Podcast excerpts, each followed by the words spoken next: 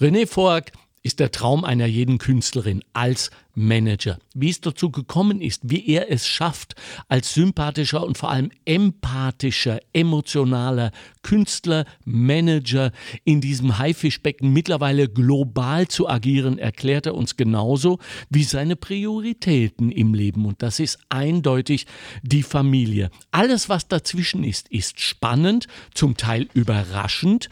Es ähm, ist etwas, das uns diesen Beruf des Künstlermanagers näher bringt. Und er hat ein paar gute Ratschläge, selbst für jemanden wie mich, ein altes Eisen, das seit 50 Jahren dabei ist. Hören Sie sich diesen Podcast an, vor allem wenn Sie auf der Bühne sind oder auf die Bühne wollen. Viel Spaß mit René Voag.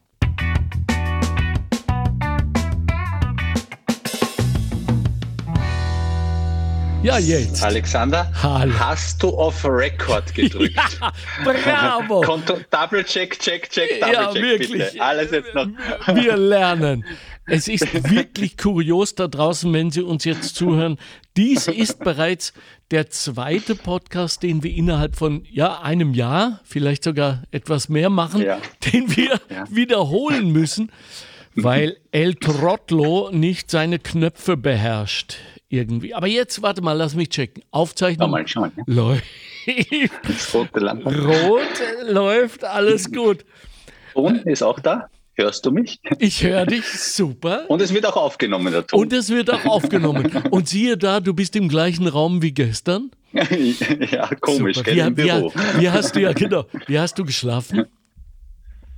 Äh, ja, ganz gut. Da Wie- immer wieder ein bisschen äh, turbulent, weil Ja. Entweder es ist gerade eine Zehe in meinem Gesicht oder äh, von Okay. meinem fünfjährigen Sohn Ja. oder er streichelt mich ganz zärtlich übers Haar und weckt Mein mich dann natürlich Gott. aus oder ich habe gerade irgendwas nicht seinen Ellbogen oder sein Knie Ach, irgendwo ja. in der Magengrube. Also es ist sehr turbulent, aber eigentlich schön. Schlafforscher, Schlafforscher wissen ja mittlerweile, dass das keine Schlafstörung ist, sondern dass wir das im Unterbewusstsein verbuchen als absolute Liebesbekundung. Als, Glücks, als Ja, Glücksgefühl. ja, und deswegen geht okay, uns nichts ab. Das werde ich jetzt Ja. mir immer wieder vorsagen, damit ich munterer werde. Wunderbar. Also ich stelle ihn kurz vor. Sein Name ist René Fork. Er ist Familienmensch, Künstler, Unternehmer und Künstlermanager. Und dann gibt es bestimmt noch ein paar Okkupationen, äh, Hobbys, Leidenschaften, von denen wir noch nichts wissen. Wir brauchen ja auch noch ein wenig Content für die nächsten zehn Podcasts und die nächsten zehn Jahre. Also wir gehen jetzt mal diese Hauptsäulen deiner Existenz durch. Familienmensch habe ich äh, an erste Stelle gesetzt, richtig? Das ist würdig und recht, ja, ja, Mhm. absolut. Es Mhm. hat sich auch da mein Leben geändert, natürlich im Laufe der Jahr- Jahre oder Jahrzehnte. Ja, Vor allem mit meiner lieben Frau, der Sandra. ja. Die hat mir teilweise auch die Augen geöffnet, Ja, gut. was jetzt wichtig ist. Oder sie, sie erinnert mich immer wieder, was Ja. ist jetzt wichtig oder was ist dir wichtig. super, so jemanden Und zu haben. ne? ist, ja, man braucht schon irgendwie ein, ein Korrektiv. ne? Ja, wahrlich. Äh, das ein bisschen. Und, und dann besinnt man sich und am Ende des Tages kommt man halt wirklich dann immer wieder drauf, was bleibt oder was, Ja. was ist im Herzen auch wichtig und gut. Und das ist die Familie und das ist Kind und Frau. Und Und Emil. Gott sei Dank ist es. Ja, Emil. Emil. Mittlerweile fünf. Jetzt, vielleicht ist das ein wenig zu intim, verweige, wenn du magst, aber es interessiert mich. Ihr wart ja schon ziemlich lang zusammen, bevor Emil kam. Ja, du, nachdem ich schon von zehn erzählt habe, kann es Ja. nicht mehr intimer werden, glaube ich. Ja, wahr. ja, ja, absolut. Wir sind seit wir, wir sind seit 20 Jahren zusammen. Wow. Seit 20 Jahren zusammen. Wow. Unglaublicherweise. Und verheiratet seit 2009. Also Wow, toll. ich Und- bin ein Glückspilz. Ja, ja, Offensichtlich. ja. Äh, Und gut, dass du das siehst. Wir sollten alle Mhm. die Demo nie ver verlieren und, und die Selbstverständlichkeit ablehnen. Habt ihr Mhm. denn dann mit der Schwangerschaft bewusst gewartet und warum? Ja, ja, also das Witzige war ja immer, ähm, ich dachte immer, ich bin mir immer zu jung vorgekommen. Ah, Ich, ich, ich dachte, ich muss noch alles erledigen oder ich muss, ich muss das noch machen und das, äh, ich wollte natürlich jetzt auch ja, Kind, dachte ich, wusste ich schon, dass das natürlich auch Zeit braucht und die ja. Zeit hat mir damals gefehlt und wahrscheinlich meiner Frau auch. Und wir haben uns immer gedacht, äh, naja, jetzt sind wir 35, okay, na, wir haben ja noch ewig Zeit, das ist jetzt da. Und immer, wenn man sich so einen Termin gesetzt hat, dann war man dann überrascht, jetzt ist das schon da. Ja. Natürlich gefährlich auch, dass man dann übersieht einmal, ne? Ja. Äh, keine Frage. Äh, und und äh, das war irgendwie, äh, ich fühle mich ja jetzt noch immer jung als Papa, dabei bin ich ein alter Papa, ja. Also wirklich ein Im, alter im Papa. Schnitt, gell? Im, Im Schnitt, ja, mhm. ja. ja, ja. Aber trotzdem, ich, fühl, ich, ich denke, ich bin ein junger Papa. Ja, absolut. Äh, in ungefähr zehn Jahren wirst du eines Besseren belehrt. Und zwar ja, genau. sehr brutal. danke, danke, danke. Aber das ist so halt, ja, es war, ja, immer aufgeschoben eigentlich. Und irgendwann denkt man sich dann natürlich, jetzt muss man schon ein bisschen aufpassen, weil entweder man realisiert dieses Lebensprojekt dann noch oder es wird nichts mehr. Ne? Eben, also dies ist äh, kein Platz für Prokrastination, äh, sondern mhm. für Emotion. Man fühlt es dann auch, ne? wenn es mhm. richtig ist. Ja, schon. Mhm. Und äh, man ist sofort eingestellt. Also ja. ab, der ersten, ab der ersten Sekunde, also zumindest war es bei mir so, wo es geheißen hat, okay, äh, Stäbchen, schwanger, positiv. Ja. Äh, man ist, ist dann, also überhaupt. Ja. Aber ich denke mir, es wäre anders gewesen, wenn ich 20, 25, 30 gewesen wäre. Wahrscheinlich von der Reaktion her, aber das ist dann schon eine gewisse Ruhe, strahlt man vielleicht aus. Ja. Die Altersruhe, keine Ahnung. Ja. Auf der anderen Seite, ja, ja. Es, es ist spannend. Ja. Es, ich, ich glaube, es ist egal. Drei, drei Reaktionen, liebe Männer, die ihr uns zuhört, sind in dieser Situation von wegen Test und positiv absolute No-Gos. Drei Reaktionen. Die erste ist, bist du dir sicher? So. Äh, die, die ja, das stimmt. ja, so, so ein Schwachsinn. Oh, nein, ja, ja. Aber die, die zweite ist, wie konnte das passieren? Und das dritte ist und, das Schlimmste. Und die dritte ist das Schlimmste. Bist du sicher, es ist von mir? Wer da keine in die Fresse bekommt, hat wirklich einen Engel bei sich. ich weiß genau. Okay, ich hoffe, also. Du sprichst nicht aus Erfahrung. Absolut nicht, um Gottes Willen. Ich habe kluge Bücher gelesen vorher. also der Familienmensch funktioniert. Bevor wir da in Medias Res gehen und ähm, herausfinden, wie denn so ein Leben überhaupt zu leben ist, dass du lebst, hast du ähm, einen Ratschlag, weil ich sag dir mal, was ich manchmal empfinde, wenn ich so mhm. junge mhm. Paare sehe, bin ich voller Demut und Bewunderung, weil ich spüre, so, die haben jetzt ihr gesamtes Leben hintangestellt, jeder mhm. persönlich mit den eigenen Illusionen und Visionen und Zukunftsplänen und so weiter und sind jetzt nur auf diese Familie, auf dieses Kind, diese Kinder konzentriert.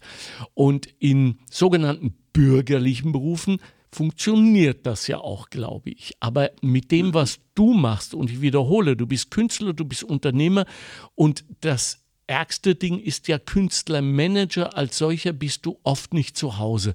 Wie mhm. macht ihr das, außer dass wir jetzt eine, ein Liebeslied singen auf deine Sandra, die offenbar die Erfinderin der weiblichen Geduld ist?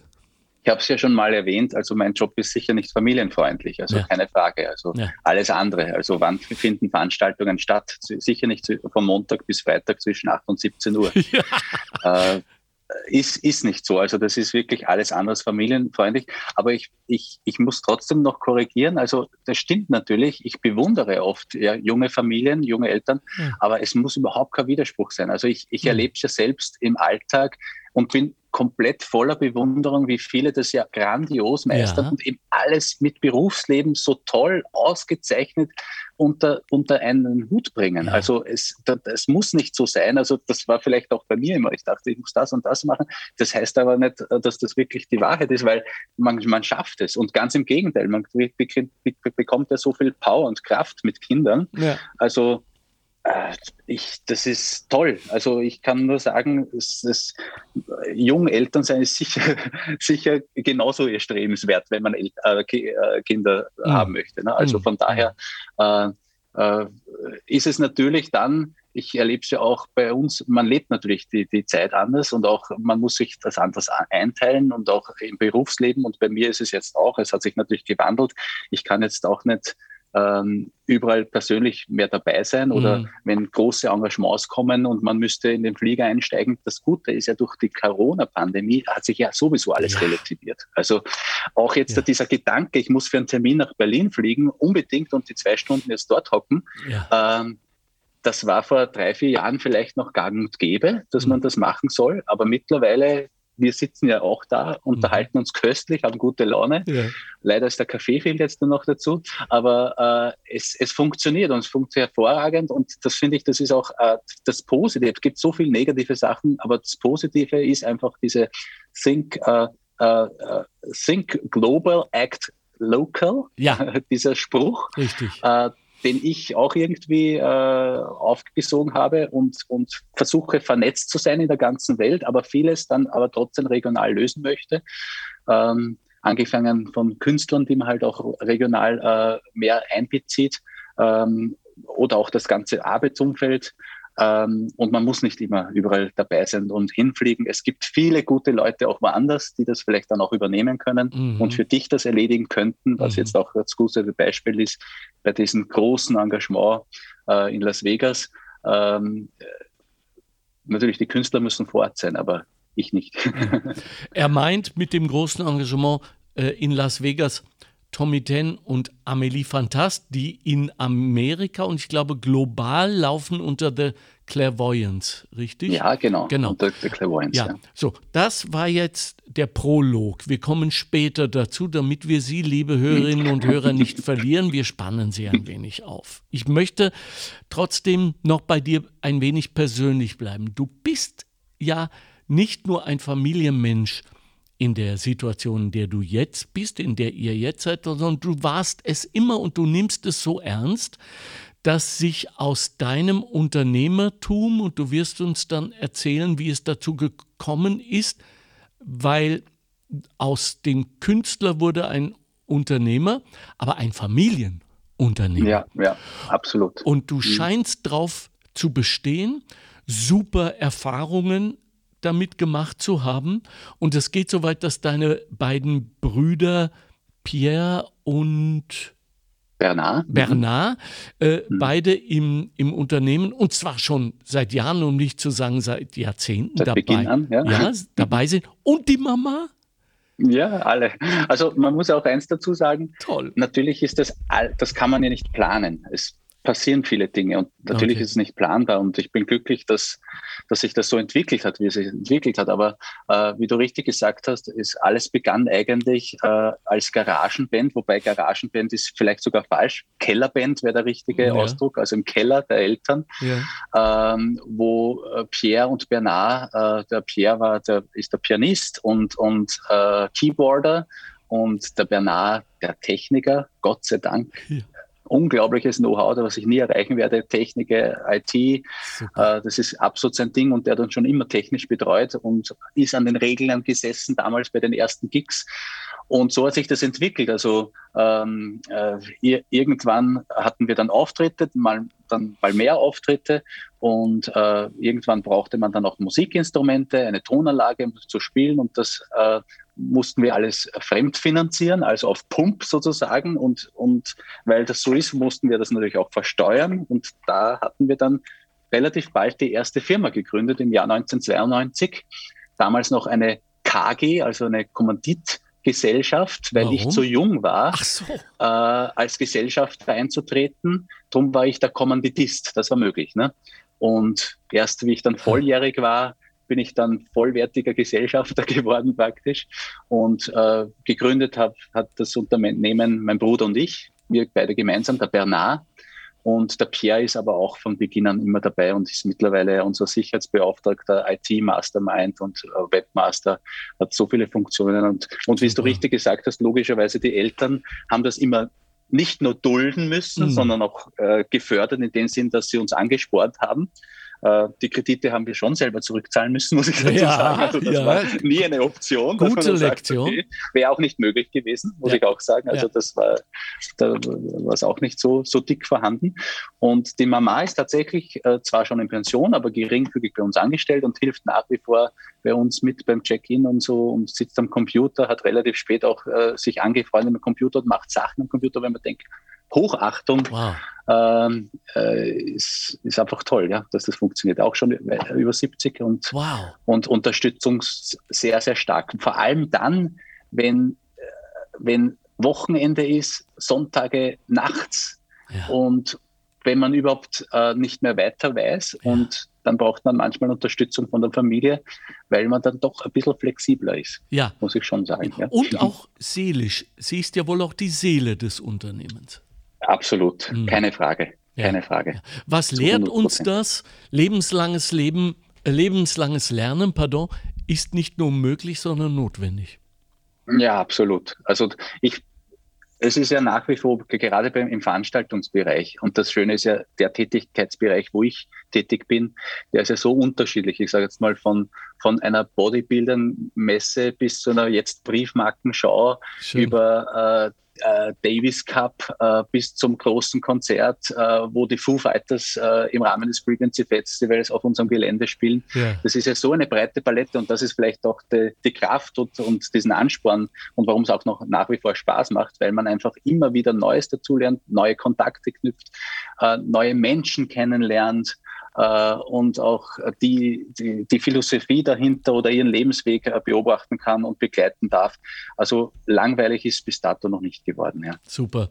Wenn der René vom Frequency Festival spricht, für alle, die uns aus dem Ausland zuhören, dann meint er das eines der großen Festivals in Österreich, in St. Pölten im wunderschönen Niederösterreich.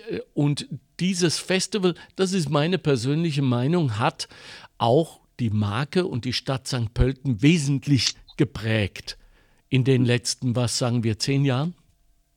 Ja, seit 2009 gibt es das Frequency, ist ja. ja ein Wiener Veranstalter, MusicNet, ja. äh, veranstaltet das. Ähm, Harry Jenner, Ewald Tatar, vielleicht mhm. auch bekannt. Ja. Ähm, und da sind wir sehr dankbar, dass sie das Jahr für Jahr ausrichten bei uns in St. Pölten. Und natürlich äh, gibt es da auch schon eine langjährige Vorgeschichte zu Schön. dem, angefangen natürlich von der persönlichen Bekanntschaft äh, mit Harry Jenner, äh, 2006 dann das Nuke Festival in St. Pölten, das mhm. davor ja schon im Pillachtal stattfand, yeah. Äh, stattfand mit Coldplay, legendäres jo. Konzert, muss man sich mal vorstellen, Coldplay in Hofstetten-Grünau.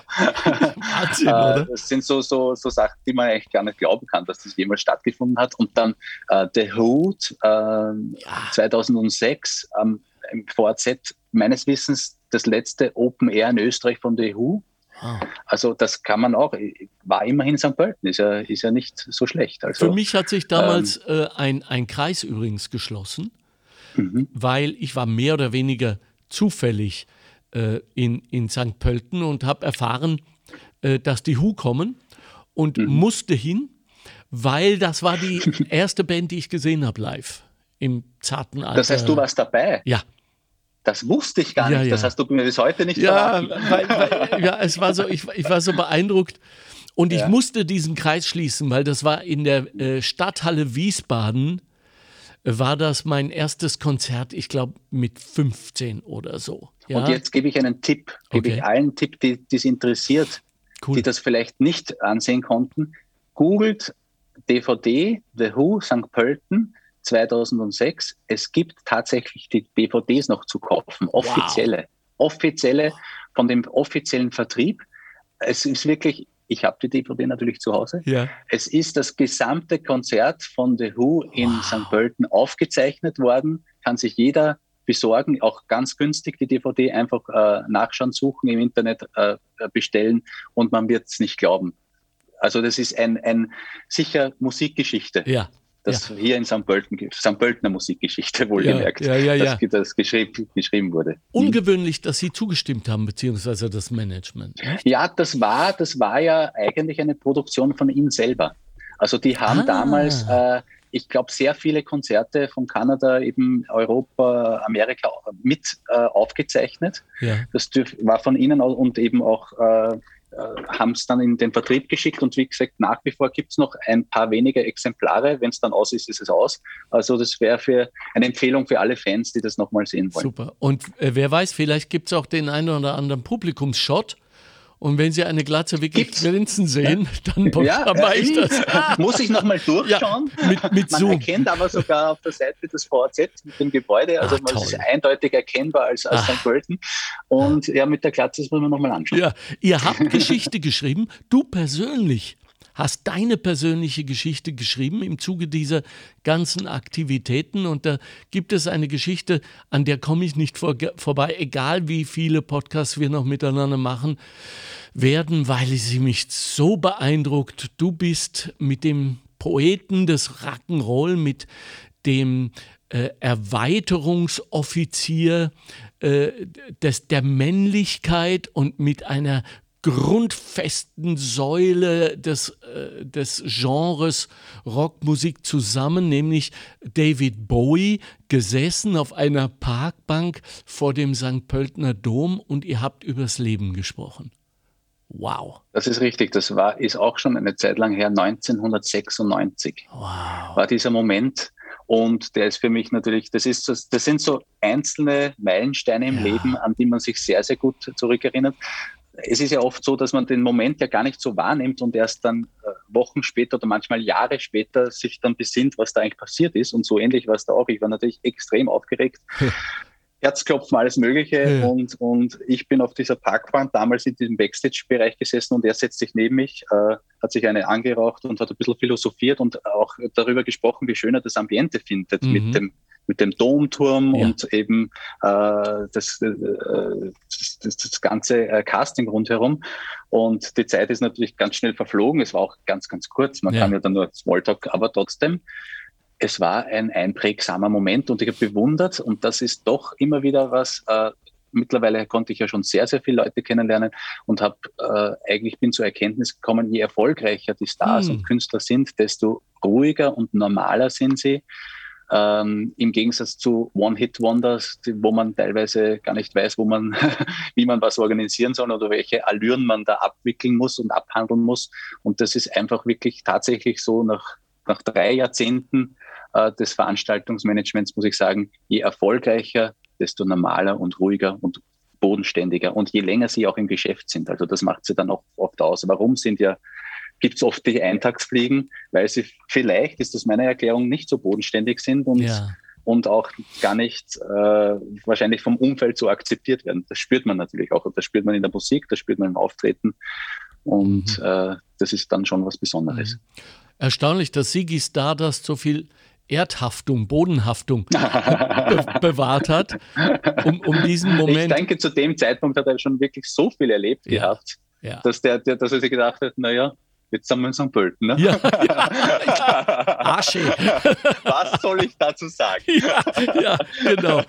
Um auf die äh, äh, One-Hit-Wonders und auf jene zurückzukommen, die so ein bisschen zu sehr auf die Tube drücken, egomäßig, glaube ich, hängt es damit zusammen, dass viele, vor allem junge Menschen, immer wieder glauben, dass Star-Sein mit ja, Befindlichkeiten äh, zu tun hat, mit einem, einer Art von Auftreten und so weiter. Und wenn du dann wirklich einer bist, und weißt du, das lässt sich ja auch definieren von local über European bis global, äh, dann weißt du, dass es darum wahrlich nicht geht, sondern am Ende Absolut. des Tages geht es wie in allen Berufen um Leistung. Leistung. Ja. ja. Und zwar ja. jene Leistung, und das wissen viele nicht, die du bringst, wenn es dir scheiße geht. Mhm. Ja, du mhm. weißt, da sind jetzt 50.000 Menschen, die freuen sich seit einem Jahr auf deinen Gig ja, und du hast Fieber, ähm, dein Bruder ist, ist gestorben, äh, dein, dein Manager hat dich gerade um ein paar Millionen betrogen, du bist alles andere als verzeiht. Ich wollte das jetzt nicht so im Allgemeinen als Beispiel geben. Wie wohl, du weißt es selber, da gibt es ein paar Charaktere auch, ja. Du willst überhaupt nicht auf die Bühne. Und bist dann eben, wie es so schön heißt, Profi. Ja, und, und ich sage, äh, der, den Star macht der Profi aus und mhm. nicht umgekehrt. mhm. ja. Mhm.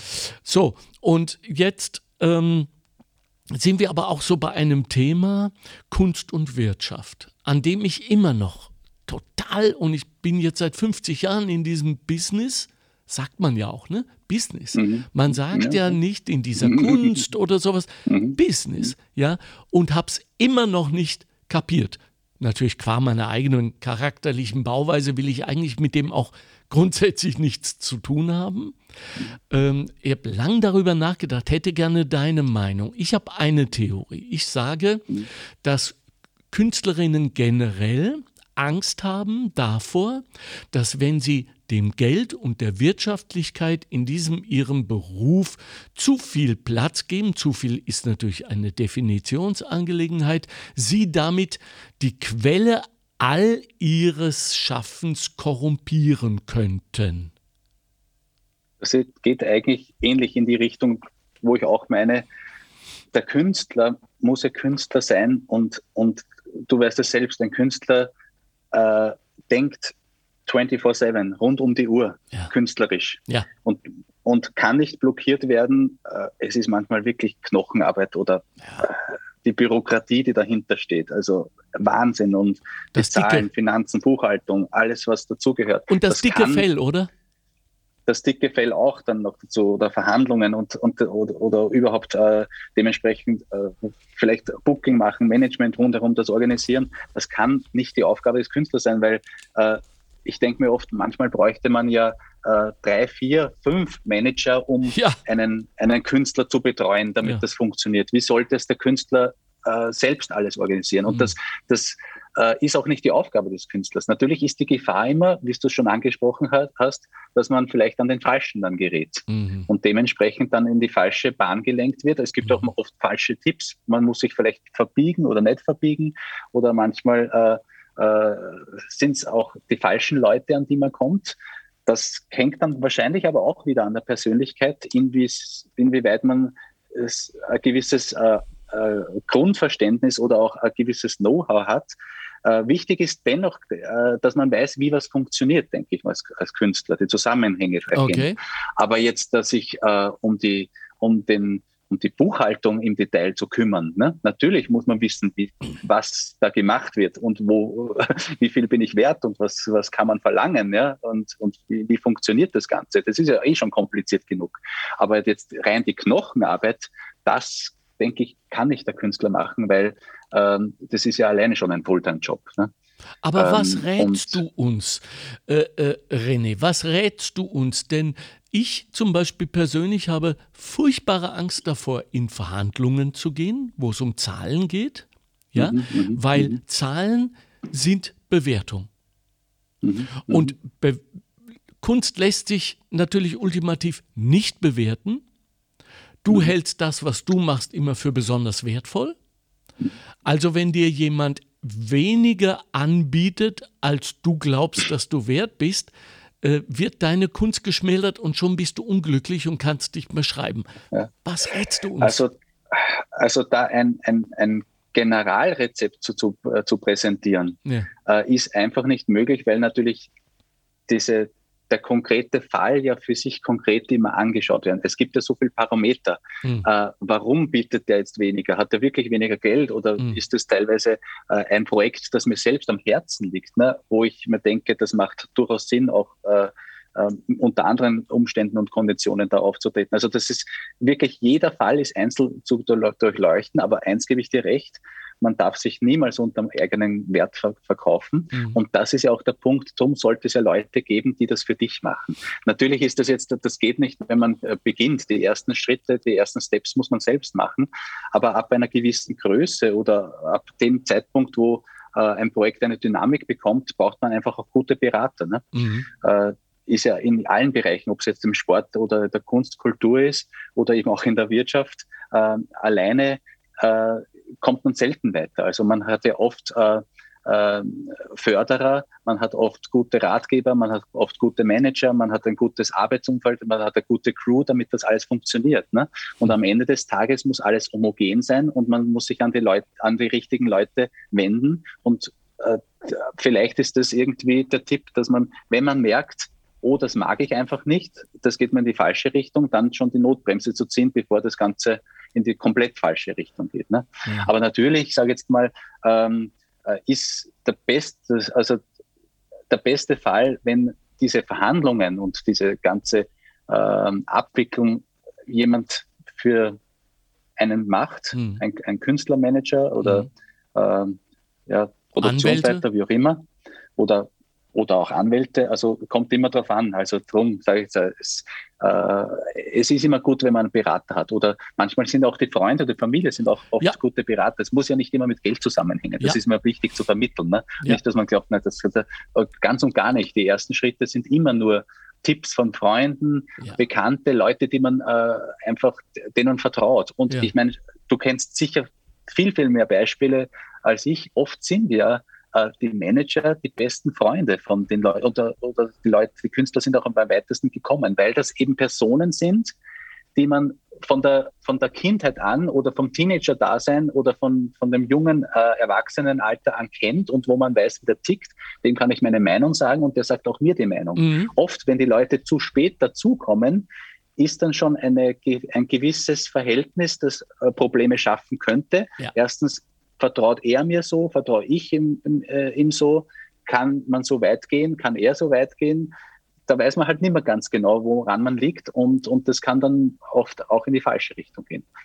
Also das ist natürlich der beste Fall, wenn dieses vertraute Umfeld oder wenn man den Sport hernimmt. Oft sind ja bei den Tennisspielern sind das oft die Väter oder die, die, ja. die, die, Mütter, die einfach wirklich die Leute begleiten. Denk an Dominik Thiem zum Beispiel. Ne? Ja, aber ich denke auch also, an Steffi Graf, die sich dann per Gericht ja, von richtig. ihrem Vater trennen musste. Ja, ja, okay, das ist das, das, ist das andere Beispiel. ja, ja, Das ist ganz, ganz schwer. Darum sage ich ja, es gibt da einfach kein Rezept dafür. Es muss einfach für jeden selbst passen und funktionieren. Und ähm, am Ende des Tages muss man trotzdem sagen, entscheidet meine Kunst, mein Talent, mhm. äh, meine Leistung, wie du schon gesagt mhm. hast, mhm. und ob ich wirklich so was Besonderes äh, bin. Und oft ist es ja auch einfach am richtigen äh, Zeitpunkt, am richtigen Ort zu sein. Und das ist leider Gottes auch oft der Fall, damit man da mal die Aufmerksamkeit kriegt, die, ja. die nationale oder auch die internationale oder globale Aufmerksamkeit. Also oft gehört einfach wirklich dieses Funken Glück dazu. Ja dass es dann Absolut. durchstartet. Ne? Absolut, ja. Also so sehr Kunst ja auch im Zen stattfindet, hier und heute und jetzt gerade, ist ja die Strategie unglaublich wichtig. Und, Absolut richtig, ja. Und wir dürfen nicht in die Falle tappen und die Jungen dürfen nicht in die mhm. Falle tappen, mhm. für den Moment zu leben. Und da war ich mhm. jetzt von den Podcasts, die ich mit deinen Künstlern, wenn ich das mal so sagen darf, jetzt für äh, die für das Autokunstkino, wir kommen gleich nochmal drauf, was das ist, geführt habe, so beeindruckt von einer jungen, also wirklich jungen Frau, ich glaube, sie ist jetzt 18 oder 19, mhm. Olivia Goga, ja, ich Kata. ja, ja, ja. Also, unglaublich. Ich, ich habe ich hab mhm. mich äh, über, mhm. überschlagen, als ich nach Hause mhm. gekommen bin und Bettina erzählt habe, mhm. äh, weil eloquent bis zum Abwinken, weiß genau, was sie will, hat Step für Step ihre Vorstellungen, konzidiert aber auch, dass das alles nicht so und in dieser Reihenfolge passieren muss, so will sie es aber und hat vor allem etwas, womit ich überhaupt nicht gerechnet habe, nämlich die absolute Kontrolle. Sie hat mir ja. erklärt, da gibt es bei ihr überhaupt nichts. Sie will das und so wird das gemacht und mhm. sie mhm. trägt auch die gesamte Verantwortung dafür. Mhm. mhm. Und deswegen kann sie dann glücklich zufrieden auf die Bühne mhm. gehen und ihr Bestes geben. Wow, oder? Also das, das klingt wow. ja wirklich nahezu perfekt. Ja, wirklich wahr. Ja, und dazu noch sagen, ja? Die, die, die Stimme. Mhm. Ist ja, die Stimme ist ja mindestens zehn Jahre älter als dieses Mädchen. Mhm. Die, ich kenne natürlich ihre Musik und, ja. und auch ihre Videos und Videos, auch die Videos genau. anschauen, oh. wie die gemacht sind. Ne? Ja. Und wenn du sagst, äh, sie braucht die Kontrolle, aber das sieht man, sie hat ein offensichtlich äh, Qualitätsmerkmal, einen Anspruch, einen Qualitätsanspruch. Mhm. Und das ist natürlich toll, äh, wenn sie das auch äh, dementsprechend auch umsetzen kann. Und, und, und damit bleibt sie auch authentisch. Und ich denke mir, von ihr werden wir noch viel hören. Ich ja? glaube auch. Also ich, ich gehe mit dir in diese Wette rein. Vor allem hat sie Eltern. Und beide mhm. sind Tänzer. Mhm. Ja, mhm. und äh, du und ich, wir wissen ganz genau, es gibt wahrscheinlich im gesamten Business keinen härteren Job keinen mhm, mhm. aussichtsloseren. Das muss man sich mal vor Augen Sag führen. sowas nicht. Ja, aber es ist ja doch wahr. Ja. Außerdem, wer das wirklich will, der lässt sich durch das Geplapper vom Göbel nicht kirre machen. Aber die ich habe das auch mit ihr besprochen. Äh, für sie war das aber gar nicht so nachvollziehbar, weil es eben ihr, ihr Alltag war. Mhm. Äh, Tänzerinnen geben oft ihre Kindheit, mit Sicherheit ihre Jugend mehr oder weniger auf äh, ihre mhm. Gesundheit unter unglaublich vielen Schmerzen. Und was ich meine mit aussichtslos ist für eine 0,00 irgendwas Chance, prima Ballerina mhm. oder erster mhm. Tänzer an einem tollen Haus zu werden. Ja, die meisten landen und bleiben für relativ kurze Zeit im Ensemble, sind immer noch glücklich und 30. Geburtstag, Schluss mit lustig. Aus. Tschüss mach eine Tanzschule auf. Heute bist du gnadenlos. Heute bin ich irgendwie, heute will ich all jene ja die Illusion nehmen, die da draußen glauben jetzt. Nein, du bist Kommen ja der, wir wieder ja, zu positiv. Ja, aber dafür habe ich ja dich, der von super Teams, super Managen, ähm, super Familien und äh, bei dir ist ja alles super. Äh, Nein, das stimmt auch nicht. Ich das weiß. muss ich auch gleich äh, korrigieren. es, es ist natürlich äh, logischerweise, gibt es genug äh, Höhen und Tiefen, wo man auch reinfällt und manchmal auch äh, geht, geht bis zu Existenzängsten. Also ja. natürlich äh, mit der Corona-Pandemie, das war wieder ein spezial, spezieller Fall, aber da kann man sich schon vorstellen, wenn von heute auf morgen alles wegbricht und äh, man auch eine Verantwortung gegenüber den Angestellten und Arbeitern hat, ähm, äh, dass das, äh, also es geht ja weiter. Das ist die eine, das eine ist natürlich das Persönliche, aber man hat auch Verantwortung gegenüber anderen Menschen und Mitarbeiterinnen und Mitarbeitern. Siehst du, das und, meine ich. Und das macht einen dann schon äh, teilweise ist eine große Belastung. Ja. Also nicht unbedingt nur bei, äh, zu Corona-Zeiten, weil ja. äh, das sind so Phasen, die jeder Mensch, glaube ich, hat, so Ups und Downs, die natürlich bei uns genauso vorkommen. Ja. Und, und das sind halt die Phasen, die man dann irgendwie meistern muss. Und glücklicherweise war es dann doch immer so, dass dann, wenn die Türe zugeschlagen hat, hat sich tatsächlich ein Fenster geöffnet. Stell dir vor. Und das muss man dann halt auch erkennen, dass man da durchsteigen kann. Und daran glauben, nicht?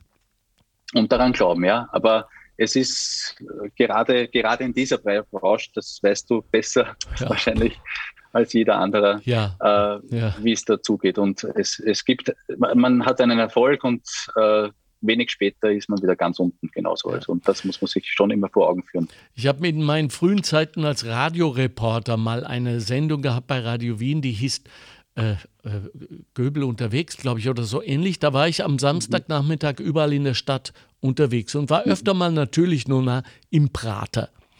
Und ich kann mich erinnern, ich habe mit einem ganz alten Schausteller, der also schon seit den 50er Jahren dort war, ein, ein Mitglied einer alten Schaustellerfamilie im Prater ein Gespräch geführt, der nur noch, weil er nicht anders konnte, weil es sein Lebensinhalt war, mhm. eine Schiffschaukel mit drei Schiffen dort verwaltet hat, mhm. äh, ein Gespräch geführt übers Leben. Mhm. Und, und der hat mir den Spruch mitgegeben, Hurchsandl. Hurchsandl, das Leben ist wie eine Schiffschaukel. Wenn es geht, musst du antauchen, sonst bleibst stehen und brauchst irrsinnig lang, bevor du wieder in Schwung kommst. Oder? Mehr braucht man dazu nicht so, sagen. Ja? Case closed. Zurück stimmt, zu ja. dir. Ich meine, unschwer zu erhören, unschwer zu erkennen, unschwer zu sehen. Du bist ein empathischer Mensch. Du hast moralische Werte. Du legst viel Bedacht auf Ethik, sonst würdest du solche Sätze mit man hat Verantwortung für seine Mitarbeiterinnen nicht sagen aber du bist in einem Haifischgeschäft als Künstlermanager. Wie geht das?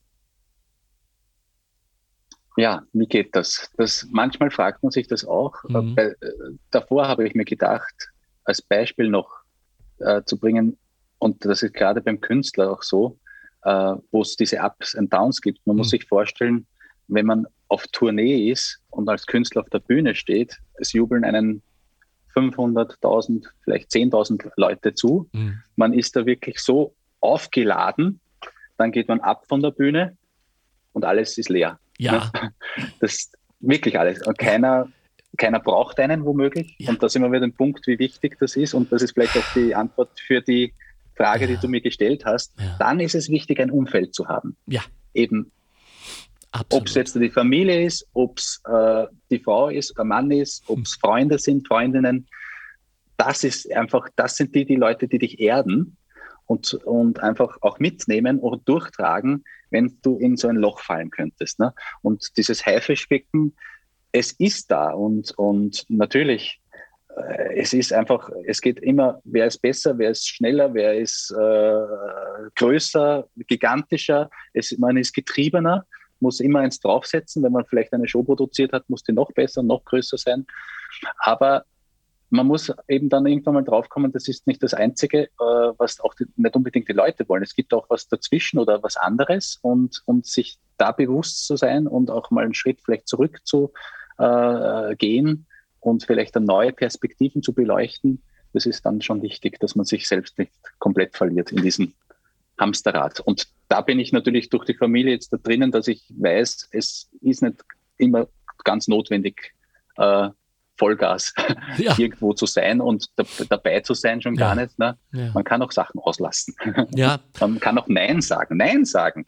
Wieder so ein Ding. Ne? Schwer, oder? Das fällt, was mir extrem schwer fällt. Ne? Es ist furchtbar. Ich kann es, ja, ich arbeite tagtäglich dran. Ja, ja, ja, ich weiß. Und zu dieser Szenerie, die du da vorher beschrieben hast, du Wissender, natürlich weißt du das, äh, dieses tiefe, tiefe Loch, in das man fällt. Ähm, der ähm, klassische Sänger, der jetzt seine Karriere huldvoll in der Wiener Staatsoper beendet hat. José Carreras. José Carreras. Wir hatten mal ein gemeinsames Management. Ich mache jetzt Anführungszeichen. Mhm, mhm, mhm, würde zu weit äh, gehen. Also er war bestimmt glücklich, ja, bei mir. Da mache ich mit dir einen Podcast. Über das ja, Thema. ja, genau. Wir drehen das dann um. Ja, keine schlechte ja. Idee übrigens. Ja. ja. gut, ja. Ja, ja, genau. Und dadurch äh, haben wir uns natürlich kennengelernt und so weiter. Und äh, er hat mir mal den Satz gesagt, den er auch nur von einem alten Meister gehört hat, um diese Situation verständlich zu machen für die Umwelt, der da hieß, vor dem Konzert ist es die Hölle. Während des Konzerts ist es der Himmel und nach dem Konzert ist es wieder die alte Erde. Und das ist so wahr. So ja. wahr. Und möge es nur die Erde sein und nicht unterirdisch. Ja, ja, ich kann das bestätigen. Ist aber eh schon gut, wenn es die Erde ist. Ne? So ist es. Weil für viele kann das dann die Hölle sein. Ne? Und das ist ja das Problem. Ne? Und, und hm. ich kann das bestätigen. Jetzt komme ich mal raus mit etwas, was vielleicht niemand weiß. Also ich war über viele, viele Jahre extrem soziophob. Das hat sich aus meinem Beruf ergeben einerseits und andererseits, okay. dass ich mehr und mehr den Glauben verloren habe an die Menschlichkeit äh, und da vor allem an die Empathie. Äh, mhm, ich mhm. wurde natürlich, äh, da wird man als aufstrebender junger Künstler und so weiter durchgereicht, weitergereicht, gehuldigt und so weiter und im Grunde auch sehr oft missbraucht als persönlicher Glanz, ich kenne den, ich lade den ein, kommt zum Fest, der Ding ist auch da und so weiter. So dass ich mich irgendwann mal zurückgezogen habe. Und da gab es Situationen, wo ich am Samstagabend einen Gig gespielt habe und zwar toll und großartig und ich habe natürlich diese Konzerte auch ich würde mal fast sagen, missbraucht als soziale Events für mich, weil ich war unter Menschen. Ja. Ja, es war zwar ja. eine vierte Wand da, aber ich war unter Menschen. Ja, mhm. es war auch die Zeit, wo ich danach niemanden sehen wollte. Keine Autogramme, keine Selfies, was mir sehr geschadet hat, was mittelfristig sich erst mhm. bemerkbar mhm. macht. Und mhm. da kann da ich mich. du dann den Manager gebraucht. So ist es. So ist der es. Der dann gesagt hätte. Ja, na, vor allen Dingen, der es nicht äh, zugelassen hätte, ja. dass ja. ich äh, anfange zu jammern, ich will da nicht ja, raus und die Leiter, du gehst jetzt Auch eine wichtige Funktion, ja. Das ist auch eine wichtige Funktion. Absolut. Dann sind wir schon wieder beim Vertrauen. Und dann bin ich nach Hause und äh, habe ein, ein, mir ein Bad eingelassen und hatte einen riesen Fernseher im Bad und habe dann deutsche Bundesliga nachts um eins geschaut, um zu sehen, wie meine Mannschaft, meine Identität, mein Borussia Dortmund gespielt hat. Ja, das hat mir mhm. gut getan, aber kein Vergleich. Also mhm. das mhm. ist es nicht. Und das mhm. sei gesagt, unterstreicht nochmal zu dem, was du vorher gesagt hast. Ähm, du hast mal in einem Podcast mit mir den Satz geprägt, äh, dass du den Spaß nie verlieren darfst. Weder als ja. Manager noch als Künstler. Meine Frage ist jetzt, wie viel Spaß ist wichtig für die Qualität und ab wie viel Spaß wird es gefährlich? Mhm. Also, dass natürlich mein Job oder wahrscheinlich kein Job nur Spaß machen kann, mhm. ist klar. Ne? Ja. Es sind ja diese kleinen Momente, die dann Spaß machen Richtig. und dann weiß man, warum man die Arbeit davor gemacht hat. Ja. Also es sind Durststrecken, in denen man sich durchwühlen muss und viel Arbeit, äh, viele Sachen, die eigentlich gerade die oft diese ganze Schreibtischarbeit, Bürokratie, das ist das halt, was man, also zumindest bei mir, das ist nicht unbedingt das, was mir Spaß macht, überhaupt nicht. Mhm. Aber am Ende des Tages ist manchmal dann so, äh, wenn man dann äh, das Ergebnis sieht, manchmal monatelang, vielleicht sogar jahrelang äh, etwas geplant hat und man hat das dann vor Augen, man fühlt es, man spürt es, man bekommt es wieder. Es, kommt, es ist schon hin und wieder vorgekommen, wenn ich dann selbst als Zuschauer im Publikum äh, stehe und dann sage ich, jetzt weißt du, warum du das machst. Das, ja. ist, der, das ist der Grund, warum ich diese Arbeit mache. Ne? Und, und, und das macht dann Spaß. Und, und man darf nicht verlernen, auch diesen Spaß zu füllen und zu haben, weil natürlich ähm, schleichen sich vielleicht äh, Sachen rein oder, oder ähm, Tätigkeiten rein, die dann vielleicht überhand nehmen. Mhm. Und da muss man eben aufpassen. Mhm. Und ich sage immer, wenn ich keinen Spaß mehr habe, wenn der Spaß nicht mal ein einziges Mal mehr vorkommt im Monat, ja. dann ist es Zeit nachzudenken und ja. äh, damit aufzuhören. Weil ohne Spaß kann ich es mir nicht vorstellen, weil das wäre ja dann eine Belastung, ein Leiden mehr oder weniger. Ja. Und äh, das würde nicht funktionieren. Also mit Frust oder mit Depression etwas ja. anzugehen oder weiterzuführen, das, das wird, würde einen, mich würde es zerstören. Ja, ja. Wenn ich dich richtig verstanden habe, erzählst du uns gerade, dass wir träumen sollen, aber mhm. vor allem, ganz wichtig, aber ja. vor allem und das passiert ja oft leider nicht. Wenn so ein Traum dann schließlich wahr geworden ist, bekommen wir es ja gar nicht mit. Wir sind ja schon im mhm. übernächsten Traum mhm. und träumen weiter, statt kurz innezuhalten mhm. und zu sagen, absolut richtig. wow, davon habe ich mal geträumt ja. und jetzt ist das so. Ja, genau. Ganz wichtig, dass man auch das spürt, ne? Mhm. dass man einfach auch äh, Momente genießen kann. Also es ist e extrem schwierig. Ich, ich rede leichte, aber aber dass man wirklich einmal innehält und das äh, aufsaugen kann und einem bewusst macht, dass das so ist. Also, dass man ja. das ist. Und ja, wie gesagt, es ist nach wie vor schwierig. Äh, äh, du kannst dir vorstellen, nicht jedes Projekt kann realisiert werden. Also ja. von 100 Projekten wird vielleicht eines mal. Und das ist halt dann äh, auch den Frust, den man dann hat. Und wenn dann aber kein Erfolgserlebnis mehr kommt, dann wird es immer schwieriger. Ne? Ja. Und ähm, das ist halt die Kunst, dass man dann doch, irgendwann muss man etwas schaffen und realisieren auch. Und ja. das, was ja bei mir spannend war, wenn ich so fahre, ich weiß, manchmal kommt so geballt. Es kommt eine Niederlage, dann kommt die nächste, jo. dann kommt die schlechte Nachricht und dann denkt man sich, oh Gott, was ist denn das für ein Tag oder die Woche, ah. kannst du komplett. Und man ist komplett zerstört. Ja. Und dann schätzt man wieder die ganz kleinen Sachen, mhm. also die Mini-Erfolge. Und die muss man aber dann aufgreifen ja. und dann sich wieder hochziehen ja. Äh, und, und äh, dann kann wieder was draus werden. Aber es gibt, das hat mich doch immer wieder überrascht, äh, auch es, wo man dann Nächte hat, wo man äh, mit Sorgen einschläft oder gar nicht einschlafen kann, dass man wach bleibt über viele Nächte. Und irgendwann kommt dann eine Sternschnuppe und nimmt dich wieder mit. Ja. Und da muss man sich ergreifen. Ja, absolut. ja, vollkommen richtig. Ja. Perfekter Zeitpunkt, um über die Wahrheit zu deines Traumes, eines, aber im Moment deines Traumes zu mhm. sprechen. Du hast ja, das sage ich jetzt mal, weil, äh, weil ich dich so mag und weil ich dir gut tun will, im Alleingang. Ich weiß genau, du wirst sagen, es war nicht im Alleingang, aber du hast aus einem Magierpaar, aus Zauberer und Zauberinnen, die äh, in Österreich ganz gut unterwegs waren, Weltstars gemacht. Und das Das war natürlich nicht so. Ich kann das gar nicht alleine. Was habe ich, hab ich euch gesagt da draußen?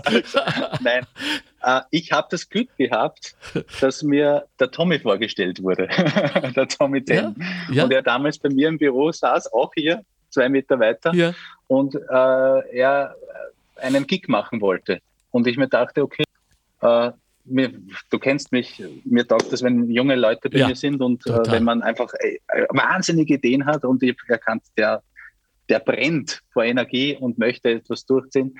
Und, und ich gebe gerne äh, Leuten eine Chance, beziehungsweise nicht nur eine Chance, sondern ähm, möchte das mitentwickeln und mit dabei sein. Und es hat eigentlich begonnen einfach mit einem äh, geplanten Auftritt in einem kleinen Raum mit 200 Personen, damals geplant. Ja. Und während dieser Phase der der äh, Veranstaltungsvorbereitung, der, der Promotion, äh, äh, des Ticketverkaufs, äh, der Pressearbeit habe ich immer mehr gesehen, erstens einmal war es was anderes, was ich bisher gemacht habe. Ich bin eigentlich aus der Musik gekommen. Ne? Mhm. Der Rock'n'Roll ist bei mir. Plötzlich bin ich in der Zauberkunst, wo, wo ich null damit zu tun hatte. Ja. Und ich habe irgendwie im Kopf, haben wir genauso mit der Amelie Fantas und mit Tommy Ten das verknüpft, das ist ja Zauberkunst, Rock'n'Roll, Möglich, äh, ja. Auftritt, das muss, das, das ist, ja. das kann man, wir, wir spielen eigentlich die Shows, als wäre es eine Rock'n'Roll-Show, eine gigantisch ja, große. Ne? und das hat sich irgendwie zu dem Zeitpunkt, wo wir uns kennengelernt haben, verschmolzen. Auch mit, unseren, äh, mit unserer Technik, mit der ganzen Crew, mit dem Know-how der Ton, Licht und auch vielleicht Trick, Illusionstechnik, da, wobei natürlich der Tommy und die Amelie da einfach äh, un, nicht, nicht nur Talente, Talent wäre zu wenig, also unglaubliche, äh, äh, unglaubliches Know-how haben und eine Gabe, die ich nach wie vor bewundere und wo ich nicht weiß, wie gewisse Sachen einfach funktionieren und dass sie so ja. funktionieren. Ja. Und wir wurden schon überrascht beim allerersten Auftritt, der dann nicht zwei, vor 200 Leuten, sondern bei knapp 1000 Personen stattgefunden yeah. hat, in der großen Halle schon. Und da dachte ich, okay. Und wie ich das dann gesehen habe, ich möchte mit den beiden mehr machen. Das ist eine Vision. Und alles andere ging parallel und, und natürlich mit dem Antrieb der beiden, mit der Energie, mit dem positiven, mit dem positiven Spirit. Und mich hat das einfach fasziniert. Äh, alle, alle, alle also äh, erstens sind wir, denke ich, auf einer komplett gleichen Wellenlänge. Ich war begeistert, dass das ein Mensch ist, der um 22 Uhr, 23 Uhr, wenn er in Amerika ist, äh, praktisch durch die Zeitverschiebung. Ich habe normal gearbeitet, um 22 Uhr hat er, äh, also unserer Zeit, hat er dann begonnen und wir waren dann oft bis eins, zwei in der Früh am Telefon und haben Ach. einfach Sachen ausgeklügelt und Super. besprochen. Das war für mich praktisch. Ich konnte meine Arbeit hier machen, tagsüber und in der Nacht ja. war halt dann Los Angeles dran. Ja. Und, äh, Jetzt Tom müssen wir aber und, er erzählen, warum Sie in Los Angeles sind. Also, ich meine mal ganz kurz noch, mhm. diese Begegnung und dieser dein Entschluss nach diesem äh, Gig im, im VAZ war ausschlaggebend für die Karriere der beiden. Und das wirst du jetzt nicht. Also das war, war ausschlaggebend für unsere Zusammenarbeit. So, und, diese, und das genau. war nämlich ein Startschuss äh, für so, die Begleitung. Das wollte ich. Schön, dass du genau. mir mal recht gibst. In, äh, in, in dieser Zeit haben es die beiden geschafft, ja. Weltmeister der Metallmagier zu werden. Genau. In Italien damals. Ja. Haben sich beworben für die größte Fernsehshow der Welt, America's Got Talent. Unter 100.000 Bewerbern sind sie erstmals in die Show gekommen und, und dann auch noch Zweiter yeah. im Finale. Ja, Im Finale Zweiter. und, und das war natürlich für unser Gesamtprojekt ein Turbo-Boost für ja. die beiden sowieso. Und äh, es hat sich da direkt, direkt äh, eben äh, ein American Office in Los, Angeles, in Los Angeles gebildet. In, in Europa war es halt äh, das, das war St. Pölten mit uns, mit NXP gemeinsam. Und das haben wir jetzt seit sechs, sieben Jahren glaube ich, sehr gut gemeistert und ist nach wie vor natürlich dann immer Schritt für Schritt weitergegangen und äh, angefangen von erfolgreichen Asien-Tourneen, genau. von Europa-Tourneen, Amerika-Tourneen äh, und Tommy und Amelie sind einfach, äh, sind eben zwei Künstler, die bleiben nicht stehen, die wollen sich weiterentwickeln mhm. und wollen Neues probieren. Und ja, das un ungeheuer hat genau fleißig. Genau den, absolut und ja. hat genau den Nerv getroffen bei mir. Ja. Und, und ja. so haben wir uns gut ergänzt. Also wir sind, glaube ich, eine sehr gute Mischung. Fleiß und Kooperation lohnt sich, denn jetzt sind sie im Olymp. Vor allem im Olymp ihrer Kunst in, ihrer Kunst, in Las Vegas wo die Größten der Großen gemacht werden und ihre Kunst zeigen. Ich darf, weil ich mich äh, vorbereitet habe, dir vorwegnehmen für Sie da draußen, äh, Tommy Ten und Amelie Fantas, The Clairvoyance, wie sie drüben äh, künstlerisch heißen, spielen jetzt in Las Vegas ein Jahr lang. Korrigiere mich, 500, 500 Vorstellungen äh, hintereinander. Sind geplant. Ja, sind, genau, geplant. sind geplant. Ja, ja das fünf, fünfmal die Woche, zweimal am Tag. Mhm. Fünf Doppelvorstellungen, also ja. fünfmal eine Doppelvorstellung in der Woche. Genau, fünfmal die Woche und, ähm, und zweimal am Tag. Und genau. ich nehme an, sind maximal drei oder vier Stunden äh, Pause zwischen den Vorstellungen? Ja, genau, dazwischen ist ja. natürlich Pause. Und Aber dementsprechend ist, sind wir in Vorbereitung und ja. gibt es noch einiges zu tun und in wenigen Tagen geht es dann schon los. Ne? Wow. Also erstens mal gratuliere euch dreien. Ja, äh, dass ihr Danke. das geschafft habt. Ähm, ich, ich bin heilfroh, dass wir jetzt hier in, in Österreich und in Niederösterreich einen Connoisseur haben mit dir, der jetzt weitaus mehr weiß als wir alle zusammen, wie die da drüben ticken. Ja, und also das muss ich dir bestätigen. Ich ja. habe viel, viel, viel gelernt. gelernt also oder? alleine äh, bei uns ist es ja schon, also wenn man auch bei den Fernsehshows zusammenarbeitet mit lokalen äh, äh Fernsehstationen. Der nächste Schritt ist natürlich national, der OF. Ja. Dann kommt man irgendwann ZDF, ARD, Pro7, ja. RTL, Sat1. Äh, äh, das sind alles spannende Entwicklungsschritte, die man macht, aber wenn man dann NBC oder amerikanisches Fernsehen, teilweise äh, werden dann äh, Türen und Tore geöffnet oder beide, Tommy und Amelie waren ja auch schon bei der Ellen Show, nicht nur einmal ja, zu Gast. Ja. Und wie viele Österreicher können das schon behaupten, dass ja. sie bei Ellen ja. äh, die Generous waren oder so. Und ne? ich erinnere an unser aller Helden Falco, der mhm. Nummer eins war in Amerika, aber dich nicht hatte. Du, du hättest es nicht zugelassen, dass er in einem Beisel sitzt im fünften Bezirk und jammert und sagt, ich fordere nicht um mich, äh, weil äh, ich kann das nicht. Und was soll dann danach, was soll ich, wie soll ich das denn noch toppen? Du hättest ich ihn sagen, gezwungen, äh, oder? Es ist natürlich auch das Haupt, trotzdem der Haupt, äh, Antrieb kommt von den Künstlern selbst. Ne? Ja. Da bin ich davon bin ich überzeugt. Also wenn Tommy und Amelie nicht solche Persönlichkeiten in, den, in der Hinsicht wären äh, und anders einfach auch äh, an der Sache herangehen würden, würde das mit, mit Sicherheit nicht so funktionieren. Also ich, ich kannte äh, den Hansi Hölzel nie persönlich, mhm. aber ich denke, dass, das, dass er einfach auch andere natürlich, eine, es war eine andere Zeit, andere Sorgen hatte, andere Einflüsse, ja. negative Flüsse äh, und positive. Und da ist schon wichtig, dass man eine gute, stark gefestigte Persönlichkeit hat. hat. Und das bewundere ich ja bei den beiden. Mhm. Mit Ten und Amelie Fantas. Mhm. Das, das ist Hochachtung wie gefestigt die sind. Eben wahrscheinlich, weil sie eben, äh, Tommy zaubert seit seinem zehnten Lebensjahr und hat da wirklich jedes, jedes kleine Beisel, jede kleine Geburtstagsfeier, jede kleine Hochzeitsfeier äh, miterlebt und mitgestaltet, hat dort seine Gigs gehabt, seine ersten Schritte. Ähm, und ich äh, erlebe es nach wie vor, dass ich äh, Leute aus dem ähm, aus dem Publikum treffe, die mich darauf ansprechen äh, und sagen, ja, der hat bei uns bei der Geburtstagsfeier bei der Omi gezaubert und bei uns bei, äh, bei einem Dinner, Magic Dinner hat er gezaubert und vor, vor 20 Leuten, vor 10 Leuten, vor 30 Leuten und das seitdem er 10 ist. Ne? Ja. Und ich glaube, das ist schon äh, auch dann ihre, ihre Tournee äh, über die Weltmeere, auch mit mehreren Shows am Tag. Ja. Das sind einfach, die sind einfach das schafft man nur, wenn man wirklich auch so eine Persönlichkeit hat und so eine Kraft, eine innerliche Kraft und gefestigt ist. Sonst wäre es nicht möglich. Sonst würde man sich schon längst ausklinken.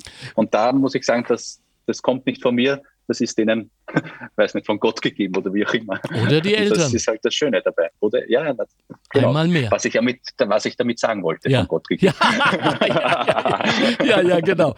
Du, ich möchte zum Schluss, also jetzt müssen wir natürlich noch äh, ein Versprechen auflösen neben äh, The Clairvoyance, nämlich das Autokunstkino St. Pölten. Erzähl mal, genau. wie ist das entstanden letztes Jahr?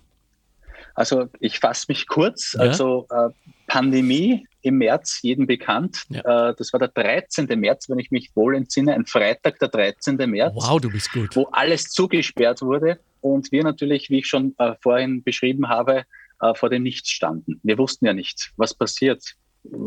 Keiner wusste, wie gefährlich ist das Virus, bringt es uns jetzt alle um, geht es weiter, was, was ist jetzt los? Für mich war es ja unvorstellbar, dass da überhaupt was amtlich geschlossen wird, behördlich vorgeschrieben. Ja. War was für dich vorstellig? Nein. Also ich konnte mir nicht für das Theater, Nein. für mich waren das einfach so, so Phasen im Leben, wo ich mir gedacht habe, ich muss mich zwicken. Ja. Gibt es das wirklich? Ja. Ja. Das alles geschlossen und die leeren Straßen. Es war wie Krieg. Also, es, es war, war, wie Krieg. Unglaublich. Also, mhm. und in dieser Phase, auch wo alles zusammengebrochen ist, habe ich mir gedacht, äh, was kannst du überhaupt machen? Wie kannst du das lösen? Und da muss man dazu sagen, das Autokino ist schon seit vielen Jahren im, im Handschuhfach. Aber bis jetzt hat es keinen Sinn gemacht. Okay. Weil ich bin schon von, und muss ich auch jetzt da sagen, es war nicht nur meine Idee, es haben mich schon viele Jahre davor angesprochen, Autokino, das wäre so eine schöne Sache, ein super Auto, weil du hast eine große Fläche, da kann man mit dem Auto stehen und so weiter. Und darum war es immer schon mal in der Schublade drinnen. Mhm. Aber für mich hat es nie einen Sinn gemacht, weil erstens einmal schwer finanzierbar, sehr, sehr teuer. Okay. Mit LED-Wand und so weiter, Personal und Film und Rechte, Lizenzen, okay. einfach nicht wirtschaftlich. Ne? Und dann einfach die Sinnhaftigkeit. Warum sollten die Leute da Kino und es gibt eh tolle Kinos äh, überall ja. und mit einem super Equipment äh, und dann einfach äh, diese, diese, dieses Zusammenspiel mit Möglichkeit, Künstler auftreten zu lassen zu können und das, die Idee des Autokinos zusammenzuführen in ein Autokunstkino, das wäre für mich irgendwie eine, eine Weiterentwicklung in dieser Idee, die dann Sinn gemacht hat, wo ich mir gedacht habe, das wäre eine Möglichkeit, eben lokale Künstler eine Auftrittsplattform zu geben, damit wir diese Zeit auch mit bisschen Kunst und Kultur durchstehen können gemeinsam. Bravo, bravo. Und aus diesem Projekt ist dann immerhin, waren es dann Mai, Juni, Juli, August, drei bis vier Monate, wo wir gespielt haben, tagtäglich, äh, ohne einer künstlerischen Absage. Einmal musste ein Film abgebrochen werden, das war alles, aber sonst haben wir wirklich bei jedem Wetter durchgespielt. Ja. Und äh, für mich war das Schöne einfach, neben dem Autokino, was mich immer als Kind schon fasziniert hat und das, was ich nie erleben durfte und doch dann die Erkenntnis, wie toll das ist, wenn man da drinnen sitzt und sich das im, im Autoradio auch durch, äh, anschaut, war es wieder die Erkenntnis, dass äh, auch die Konzerte ganz anders funktionieren als ein normales Konzert natürlich, mhm. wo man dabei steht und mitklatscht, aber nicht minder äh, wertvoll sind und nicht minder wenig Spaß machen. Also großen Spaß dabei gehabt. Erstens einmal kann man die Lautstärke so regeln, wie man möchte. Man kann die Tube voll aufdrehen, wenn man wir, das möchte. Wir, wir müssen das kurz erklären. Der Sound äh, kommt übers äh, Autoradio. Genau, ja, das auf, Autoradio. Auf einer Frequenz, zugewiesenen ja. Frequenz. Und äh, genau. die Leute treten, und das finde ich so großartig, auf einer separaten Bühne neben der riesengroßen Leinwand auf, die du gebaut mhm. hast, die mhm. du auch mit einer extra LED-Wand bestückt hast, sodass man mhm. wirklich einen äh, perfekten, möchte ich fast sagen, Sound des Gigs im, äh, im Auto hat und aber auch die Übertragung äh, der Künstlerinnen genau. auf dieser großen Screen und ein paar Zentimeter mit der Iris weiter ist mhm. der wahrhaftige Künstler auf der Bühne. Äh, genau. großartig. Genau. Und das Spannende dabei ist ja, diese Tonabnahme ins Radio ja. verzeiht keine Fehler. Ja. Die verzeiht ja, gar keine Fehler. Also man, jede, jedes, jeder Ton, der vielleicht nicht ganz so sitzt, oh der kommt eins zu eins. Oh das, und, und, ich war, aber du, du, ich war beeindruckt, wie die Künstler, wie, also teilweise sind ja Leute zum ersten Mal auf so einer großen Bühne gestanden, manchmal waren es auch äh, äh, eben äh, Künstler, die schon öfters was gemacht haben. Auch du selbst warst ja auf dieser Bühne. Ja, und das ist unglaublich. Ich wusste, das also, kommt. Das, oh, Nein, ich muss sagen, ich war beeindruckt, wie, es ist ja Studioqualität, wie ja, toll ja. das klingt ja. und wie man als, als, als Hörer, normalerweise hat man bei der, ja alle Einflüsse dabei und man kann viel wegschummeln. So ist es. Und das funktioniert da halt nicht. Da ist die nackte Naked Truth. Naked Truth. Ja, also zunächst einmal muss man sagen. Schuld daran sind natürlich auch deine Jungs backstage, die einen tollen Mix machen. Muss man auch mal das, sagen. Absolut. Ja, also das, ohne die Jungs so, geht sowieso gar das, nicht. Jungs und Mädels, ja. bitte. Und warum wir beide, und so, also Mädels waren auch dabei, habe ich gar nicht ja, ja, ja, ja, Okay, gut, sorry, Ladies. und ähm, und äh, warum wir jetzt so gelacht haben, ist, ähm, ich nach 50 Jahren in diesem Business habe tatsächlich, ja, weil ich nervös war, ja, weil der Chef unten gesessen ist und äh, äh meine, meine Frau und, und ein paar Bekannte. Ich habe die Nerven weggeschmissen und habe für äh, einen Song, der relativ einfach scheint, nämlich äh, immer wieder geht die Sonne auf, den ich äh, vom Udo Jürgens übernommen habe und der pandemisch natürlich vollkommen richtig war in diesem Moment. Drei, ich wiederhole, drei Anläufe äh, gebraucht habe, um beim vierten endlich reinzukommen in den Songs, weil, weil ich den Einstieg nicht gefunden habe. Aber Alexander, warum outest du dich überhaupt? Das wäre kein Mensch. Ich weiß, aber das, das, bin ich, nein, das bin du ich. zu ehrlich. Das bin ich den Technikerinnen backstage schuldig, weil ich habe natürlich Falle Nummer eins, banal, mondän, äh, billig, habe ich sofort gesagt, bei mir stimmt was nicht, mein In-Ear-Monitoring, ich höre das nicht. Ja habe natürlich auch gesehen, wie, wie, wie die Technikerinnen back, backstage sich Blicke zugeworfen haben. Ja, ja, da stimmt was nicht. Ja, aber nicht mit der Technik. Und, äh, aber siehst du, das sind so Anekdoten, ja. die man trotzdem wirklich trotzdem die, die schön in Erinnerung bleiben ja, und auch eigentlich richtig. angenehm sind. Das sind ja positive Anekdoten. Richtig, ja, ja. Und man muss ja, äh, ich habe dich ja bewundert, weil den Song, mit dem, mit dem Einstieg, wo man ja keine Ahnung hat, weil das immer der gleiche ja. Tag ist und das, es gibt ja kein Zeichen, wann du nix. einsetzen sollst. Ne? Nein. Wie willst du das jemals schaffen? Ja. Das ist unmöglich. Ja. Und da fehlt irgendwie ja. Cue. ja, dich, ne? ja richtig. Und das hat, er, das hat er uns noch mitgegeben, der Udo, so. Ja, hier, eat this. Ja, genau. Ja, so, genau. Ich meine, er hat es ja leicht gehabt, aber die Leute, das große Orchester, das hat er dann weitergespielt, so wie er es haben wollte. Aber bei ja. dir, ja, ja, richtig. Ein so. tolles Erlebnis. Also Toll, ja genauso wie gut wie David Bowie. Und im, ja, genau. Und im, im Namen aller Künstlerinnen danke ich dir sehr dafür, für diese Idee und für diesen Aufwand und für diese wirtschaftliche äh, Mutgeschichte, weil äh, verdient hast du da nichts. Ja, Moment, man muss jetzt sagen, natürlich verdienen tut man nichts dabei, aber Eben. glücklicherweise, da bin ich, muss ich jetzt natürlich alle unsere Förderer und Sponsoren ah, vor ja, den Vorhang wichtig, bitten. Gut. Glücklicherweise haben dann auch gewisse äh, äh, Leute das erkannt, ja. dass das eine tolle Sache ist. Ja. Und glücklicherweise die Stadt äh, St. Pölten, auch das Land ja. Niederösterreich, Bravo, aber auch äh, Sponsoren, äh, Banken wie Raiffeisenbank, bis zu, hin äh, zu Egger und so weiter. Also es hat, hat viele gegeben, die dann äh, erkannt haben, dass das eine super Sache ist und die uns auch treu sind und möchte ich mich ganz herzlich bedanken für den Support. Sonst, könnt, sonst wäre das eigentlich wirklich nicht möglich, das, äh, auf ja, die Füße ja. zu stehen. Dem schließe ich mich an. Zum Schluss. René Fork. Zukunft.